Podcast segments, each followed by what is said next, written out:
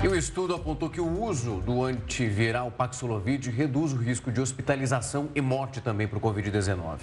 A queda no risco acontece mesmo em pessoas mais suscetíveis aos casos graves da doença, como os imunocomprometidos, por exemplo.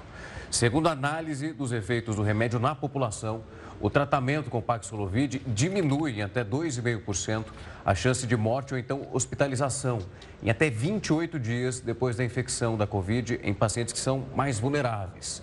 Pessoas com risco menor não tiveram uma redução significativa nesse risco. O medicamento foi desenvolvido pela farmacêutica Pfizer e já tinha apresentado também resultados satisfatórios nessa proteção contra a hospitalização, segundo os dados iniciais e que foram divulgados no ano passado.